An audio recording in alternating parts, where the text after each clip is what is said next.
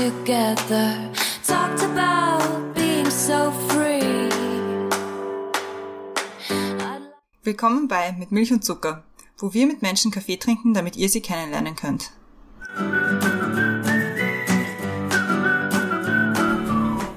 Willkommen zurück bei Mit Milch und Zucker, neue Woche, neue Folge. Wir haben eigentlich schon eine Folge aufgenommen gehabt. Die werden wir aber scratchen, weil wir die Möglichkeit hatten, mit Anna aus der Ukraine zu reden, weil wir es wichtig finden, dass momentan die Zivilbevölkerung von der Ukraine gehört wird. Maybe we should switch to English now because uh, the talk was in English and as an introduction might be good to for Anna to hear what what we say and what we why we did that.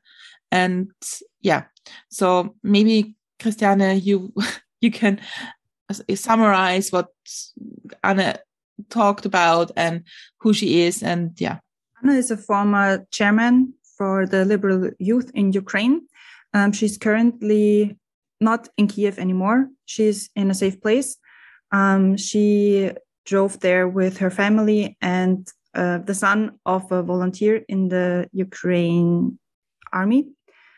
She's telling the story about how she got there and why she's there and how she's doing, how, how her family is doing, how the Ukraine civilization is doing, how they're communicating, how they're looking into the future if everything was unexpected. And most of all, she's talking about what we can do, what the European Union has to do, and how we can help. And that's why we talked to Anna because we wanted to know and um, we would appreciate you to listen to what Anna has to say. We will put in the show notes everything you can do. We will put there the NGOs. We will put the links to the different charity organizations where you can donate money. And we just really want you to listen to Anna and how the Ukrainians are currently doing we asked Anna that if at some point she wants to come back to our podcast and talk about what's going on, she's always open. And we're very thankful for get, getting the opportunity to talk to her. And I can't imagine how difficult these times are. And it was very, it was, it's very sad to hear that so close to Europe and so close, close to Austria, what's going on. But so it's very important for us to hear that your, this episode because it's really important. And Anna has a lot of things to say about what we can do and how we can help. That's the most important thing for us.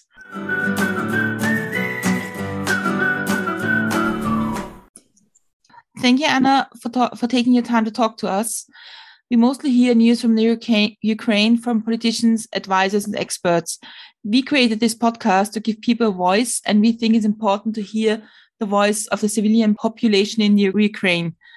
And we we're very happy that you took your time and talked to us. The first thing we want we want to ask is how you're doing and how is your family doing? Yes, we take some pills to calm down, mm-hmm. but more or less I'm okay. And uh, as I said in private talk, I'm much better than many of us, many of other Ukrainians, and especially I'm much better than my army that protects me. but yeah, thanks. Uh, we are in safe place already, and uh, family is okay, and I'm okay as much as we can be yeah. okay in such situation.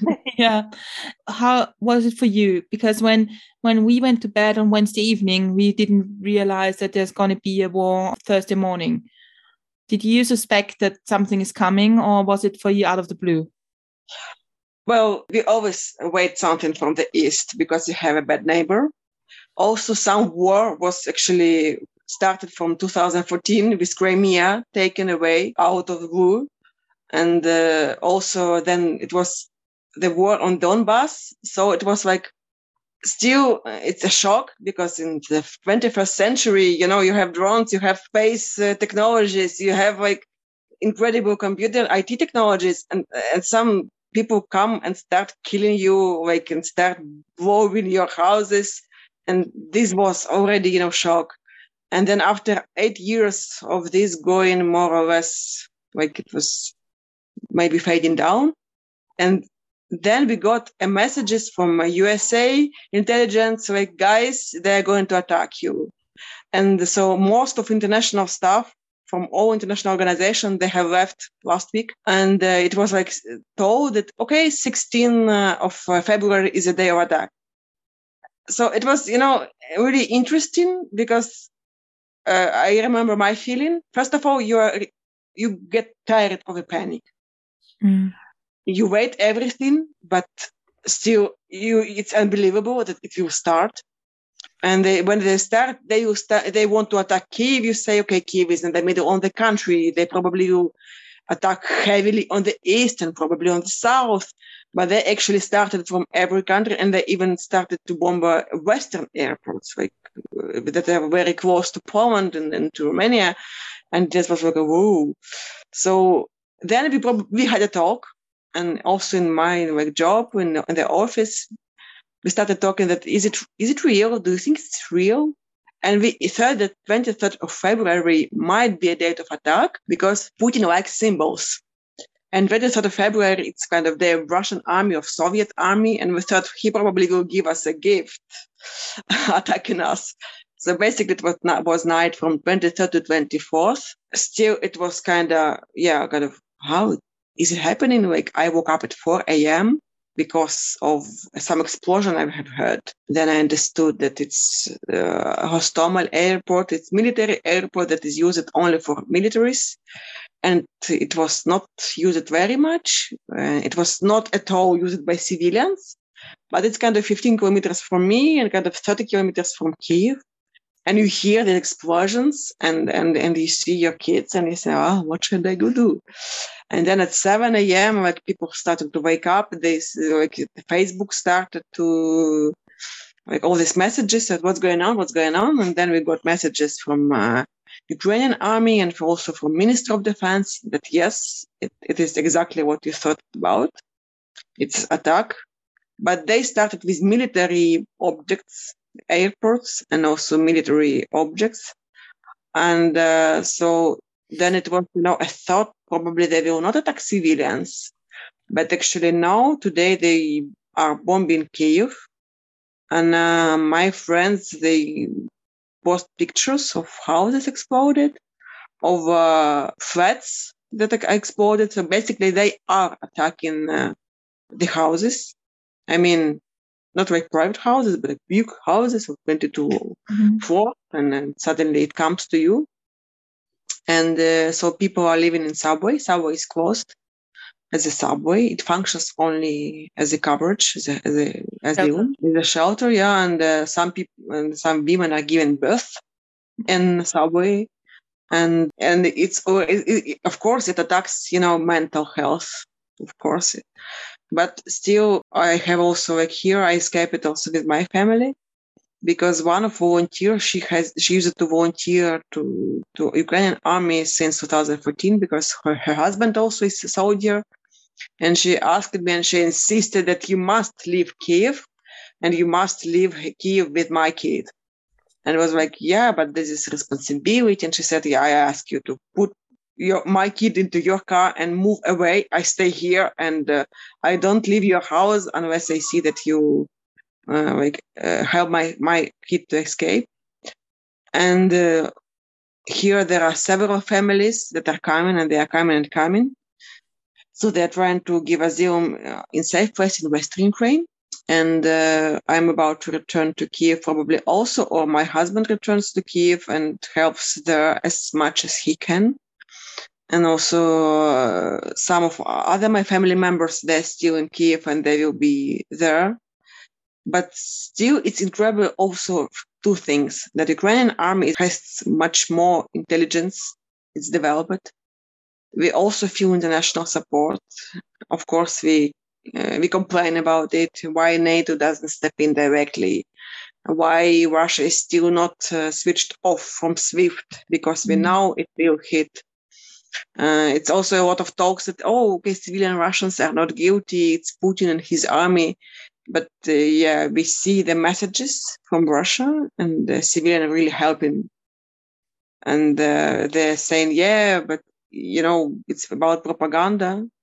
There was a, a case when um, a, an aged man, he stopped uh, a Russian uh, machine, war machine by the, by himself, by his car and he's still alive, but the car is kind of crashed, totally crashed. And Russian media somehow have, have this message from us. And they distorted it in a way that this Ukrainian army and it's a family with three kids in the car and they kill them. You see, yeah, Ukrainian Ukrainian army is uh, hostile hostile to, to their own citizens. You know, but no, that's not true. And also how much citizens are helping to in the way we got messages in Telegram in, in other messengers. If, if you get the message, if you see the um, the sign, mm-hmm. the red signs, there is a lot of red signs. Uh, somehow it helps to then to direct the missiles. And they say, if you get this, you must destroy it. So people are destroyed by themselves. They see, they mm, provide a message about, I have seen a, a sign there. I have seen the sign there. Here, this is destroyed. Here, I can't destroy it because it's too high. And they're like, they're trying to to help as much as they can. And also we got international, I mean, civilian support also. Like how can we help you? People send money, people send uh, medical health uh, help. This is also incredible. And uh, of course, this is informational noise and we are all overwhelmed with the information. Mm-hmm. And basically, like no time to work, no time to even to sleep, no time to even to eat, and many of us do not want to eat. Like I have this message from many people, like I don't want to eat and I want to sleep, and they say you must, mm-hmm. you must keep your mental health because it's it's really crucial. And I also like uh, if you cannot keep your mental health, take a pill now. that's, that's, also important. Um, yeah, we don't know how much and how long it will stay.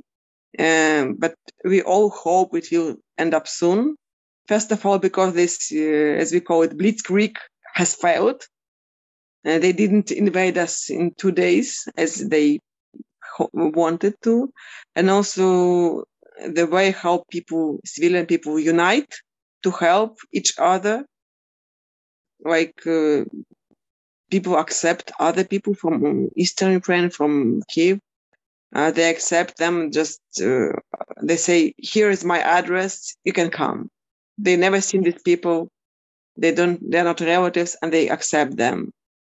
I also like, uh, have talked to many people who they escaped from Crimea once. They escaped from Donbass once, and now you know Russia has reached them there in, in Kiev, so they are escaping again, and and and like these people, I have a really pity for them, especially if they have kids. Mm-hmm. And that's really, we have talked to guys who live in suburb of Kiev and they started somehow, they're renting apartment and we have the talks and they say, I don't think Russia will attack us like really directly.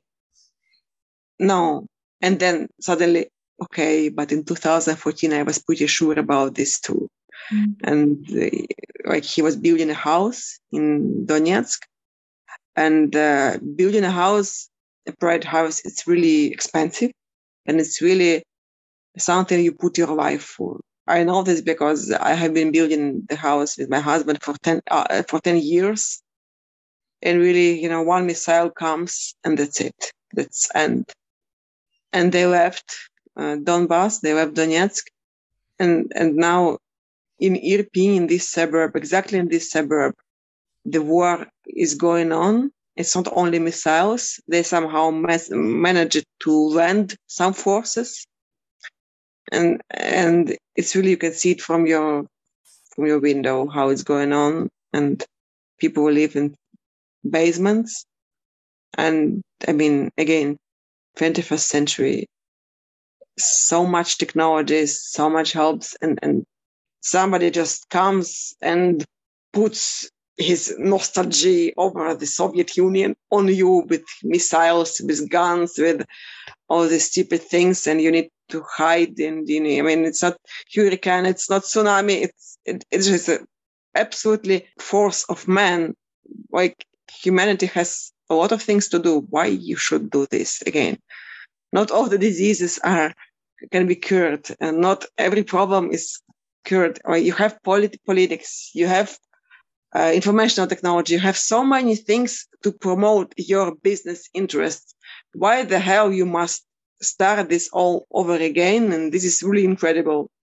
you can be smart as, as hell. I mean, and some missiles reaches you and your life ends. Mhm. And this is incredible and, and really why there is no answer. Because just there is a madman and people support him. Do you feel like that after what happened to Crimea and the east of Ukraine, like the Donbass, do you think that Europe left you alone and just looked away and thought that's far away from us? Do you think that was the beginning of what's happening now, the war? I would say that in when the Crimea was taken, nobody would believe it, it really happens. Mhm. It was like really, and uh, from that times we actually do have some uh, grief about European people because we were told that France and Germany and many other countries, including USA, told to our government that don't start any military things against uh, Mhm. this. They will not invade you. Come on, keep keep quiet. Let them do what they want. Just protest. It will never. It will end up soon. And then we actually had a really huge uh, military aggression. They say we didn't kill anyone. Actually, they did Mhm. and they actually captured the kids of our soldiers in Crimea. And in Donbass also we could not believe. No, we didn't think it's far from us because here in in, Kiev we can feel, we could feel it. I meant that that the Europeans behaved like that's far away from us, so we don't care. No, that Did- was never the case. Mhm. That was never the case. Mhm. More, moreover, uh, when we got messages from Russian bots, from Russian diplomats, and then it was retransmitted by European media Mm. that come on, without Donbass, it's, you will be even fine because in Donetsk there are a lot of people who don't like Europe, they want to be with Russia, and now without them you're better. No, it was never the case. Mhm. Uh, they tried, I mean, this media, the propaganda, they tried to persuade Eastern people, like East and West are really different. It's like East and Western Germany. No, it's not, not the case. Really, there are a lot of researches about political, um, like whom you vote for, for political parties. Mhm. It was always uh, more or less the same uh, percentage. If a pro-European president gets 60% of votes, it's everywhere in West, in, in central Ukraine, in eastern Ukraine. If some party gets 10%, like some pro-Russian party gets 10% of votes, it's surprising, but they get also some votes in Western Ukraine, also as in Eastern. Mhm. So it was never the case. There was some grief about this last uh, Yanukovych, who was uh, from Donetsk, and like, it was like, yeah, you Eastern people, you gave us this president, and uh, it's really your fault. But it's actually also not true. Of course, th- there was there was a lot of negative thoughts, and this aggression is always. I mean, the tension it always rises because when you are uncertain about your tomorrow, you start searching somebody to blame. And uh, but this should be, you know, people should be really smart to analyze their feelings and uh, saying that it was too far from us. No, in Kiev we felt it immediately with the first wave of asylum seekers, Mhm. with the first appearance of these NGOs like Crimea SOS, as uh, or Vostok SOS, which means East SOS, like people who were the first wave of uh, evacuation from Crimea and from East.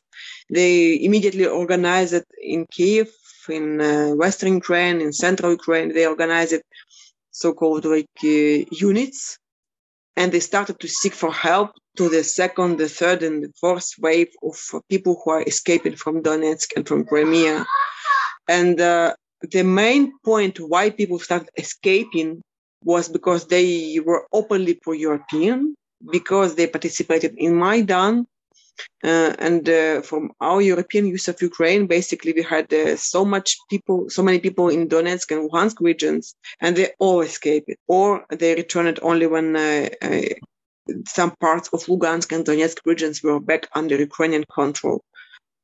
Because this is really Russia started attacking first military people, second pro-European people Mhm. and attack i mean arrests tortures uh, kidnapping this was incredible and maybe this uh, experience helps us now because we were very much shocked back then in 2014 And now we, we know that Putin will not stop.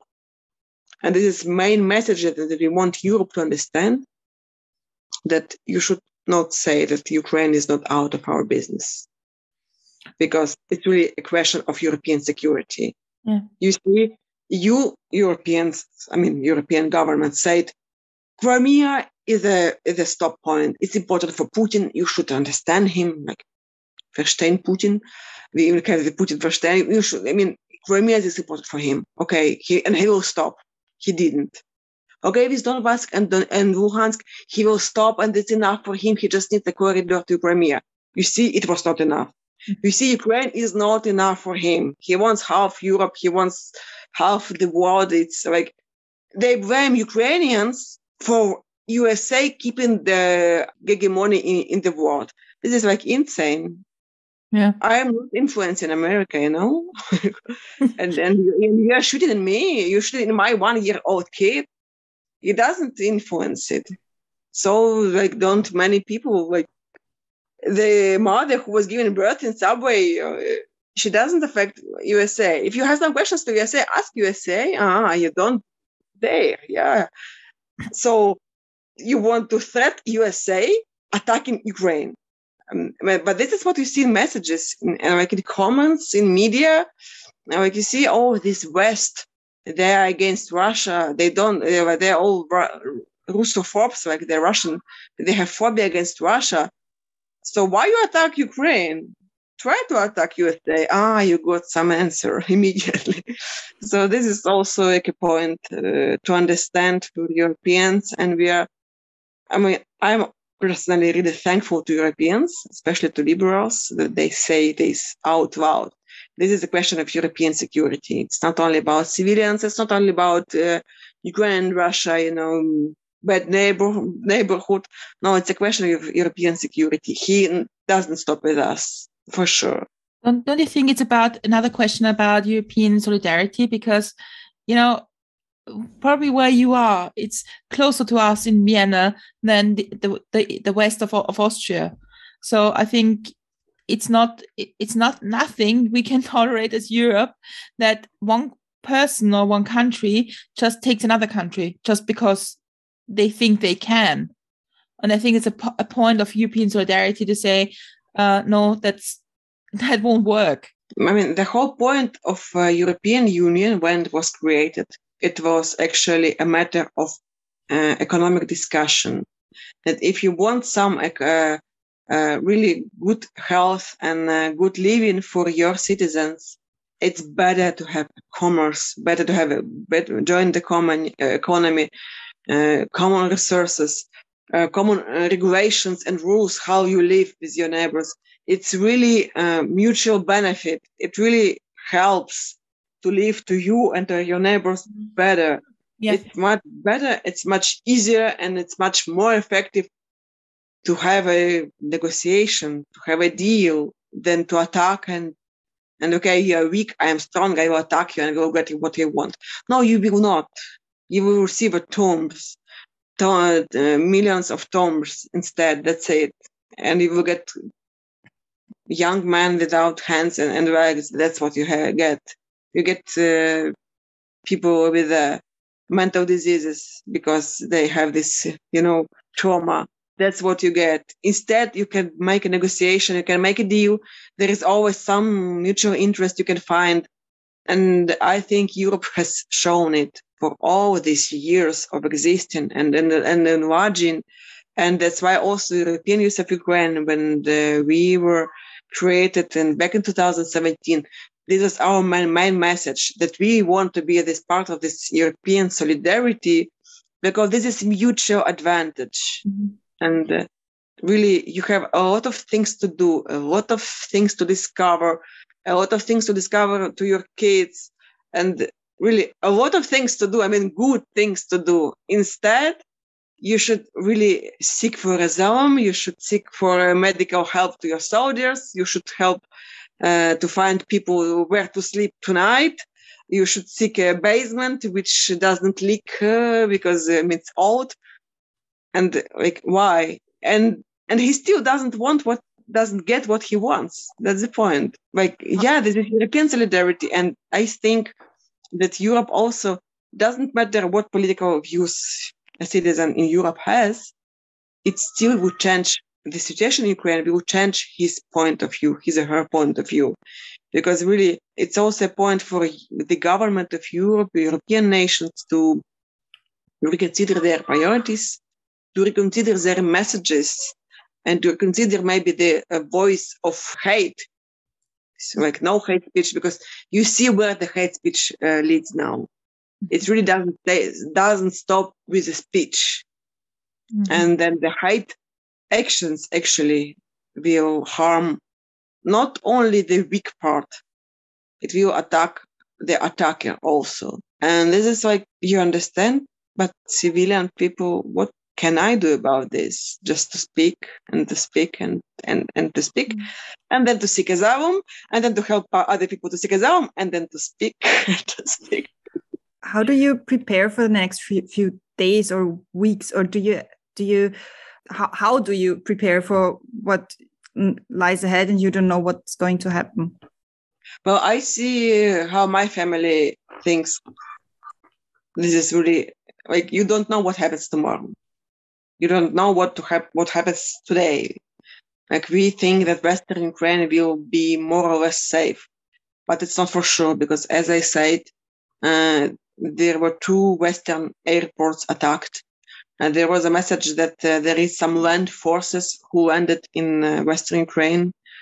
And then there is also a message that there are some like secret groups, intelligence groups who attack Western people and uh, also you don't know how much it happens in Kiev.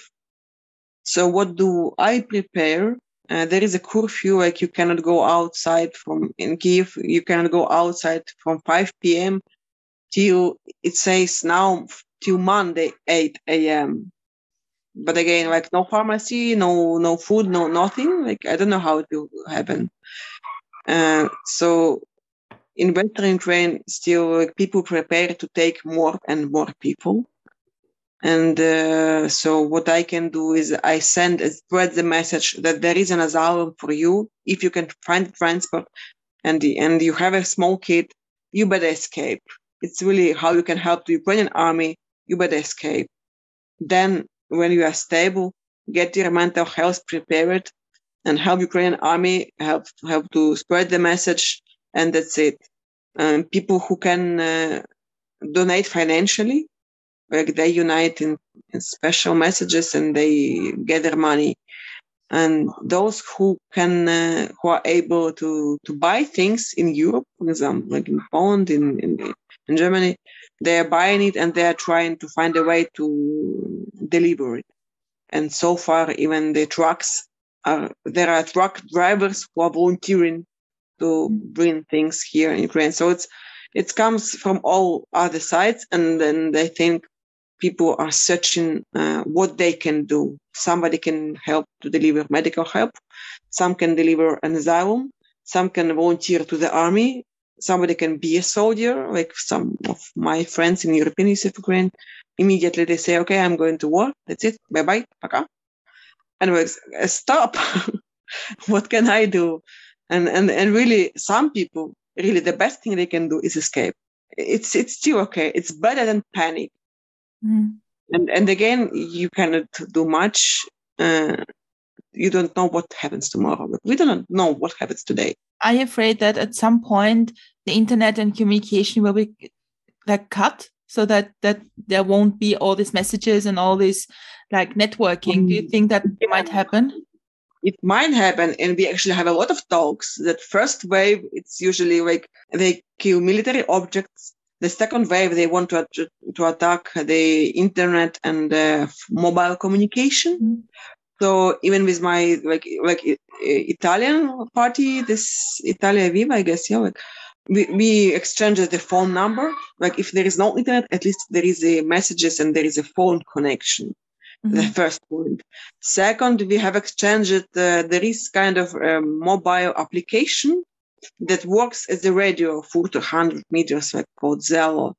So we spell the message. You must download it at least for 200 meters. You have the message transmitted. Then it goes and goes and goes. And especially in the big cities, it can be helpful. Also, there are some other applications. It's called mesh network. Like if uh, there is a lot of mobile phones with Bluetooth in one place, you still can transmit the message. So it goes Ah, okay. like Okay. I mean, for me, it was a completely new because I'm humanitarian. I used to be a translator. I used to Yeah. be a project manager. But now you must understand everything and also, okay, mesh network. Okay. Keep calm and read this and understand this. or keep calm and download application and use and train how to use it. So yes, people are also preparing to this and also like, I exchanged all the addresses and uh, where to go. So yes, and we exchange the messages that uh, where to go if there is a bombing, uh, whom contact. Like it should be like in the village, it should be some authority place. In Kiev, there are also sub centers. So yeah, like we, this is what we think about that communication must can be can can be lost mm-hmm. and this is actually a problem. So, an Ukrainian army is trying to protect connection dots also. Yeah, there is also communication can be a problem in terms that some people, for example, they shoot, they make the video. You see, Ukrainian army is going to protect us, Mhm. and then they show how Ukrainian army moves. Mhm. And then there is the message basically, you must not do this Yeah. because it's not only Ukrainians who are looking for this video. You must not show the faces. You must not not- should not where they're moving. Yeah. So basically, sometimes information can be harmful also. Yeah. Or like there are a lot of messages like, "How can I get to the west if not by the central road?" And surprise for me, it was a message you must not answer. You must block these people because people who are really Ukrainians and who really seek asylum, they know how to get without, you know, the main road. Yeah. And if somebody asks, you would better see who this guy is. so like, yeah. So, but I don't know how it managed, but we managed. I, I know it's a question you probably get asked quite a lot of people, you know, in on the outside of Ukraine. But um, uh, how can we help? What co- what can we do from here to help you and your family, your friends, your your people? There are two ways. First is the direct way. Uh, of course, uh, there are like these uh, NGOs who help uh, to, to the army and to civilians, like Return Alive NGO.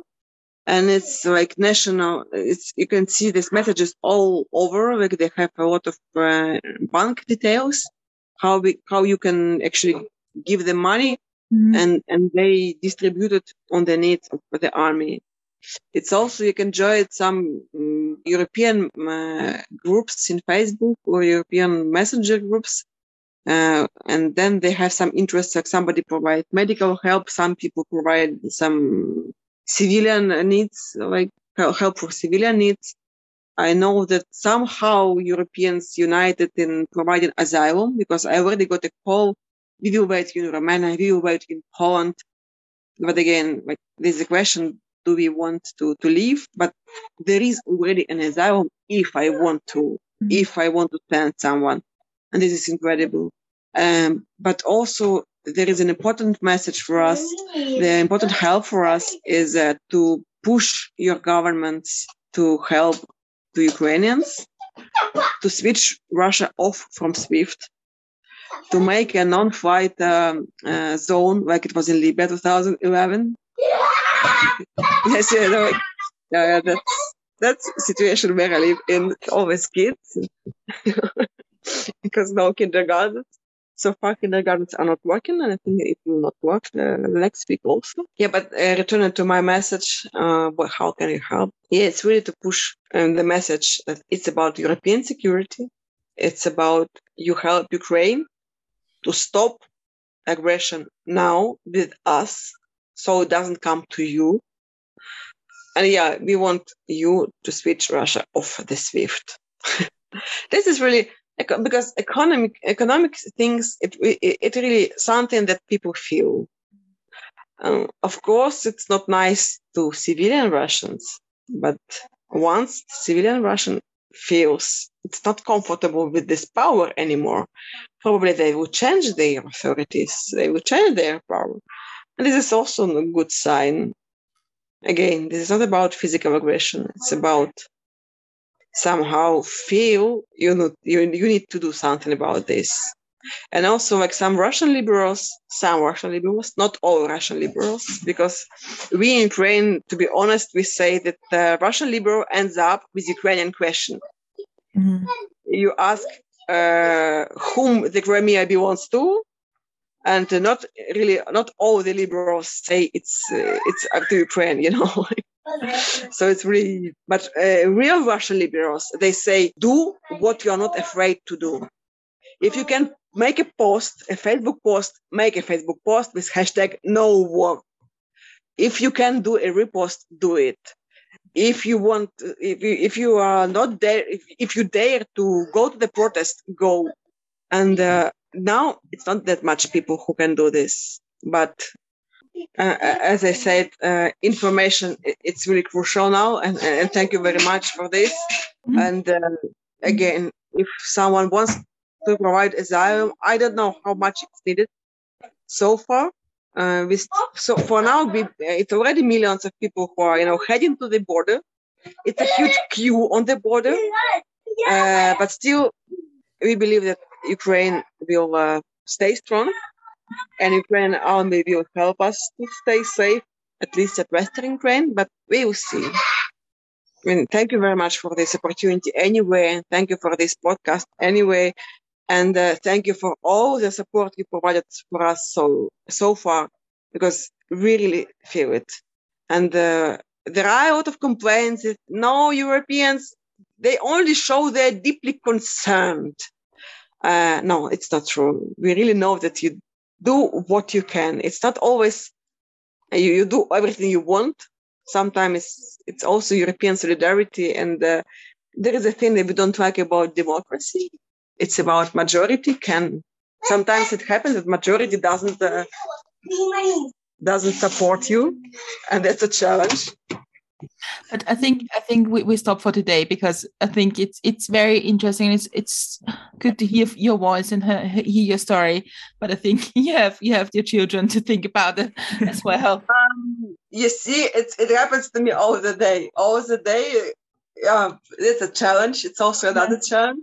But it doesn't mean you know, uh, they're already, you know, they're missing me for this half hour or so. No, it's the whole day. And it's also a point like uh, they spend a lot of time in the car. Mm-hmm. And also, it's also they feel that we are nervous. So it's kind of stress everywhere. But somehow, yeah.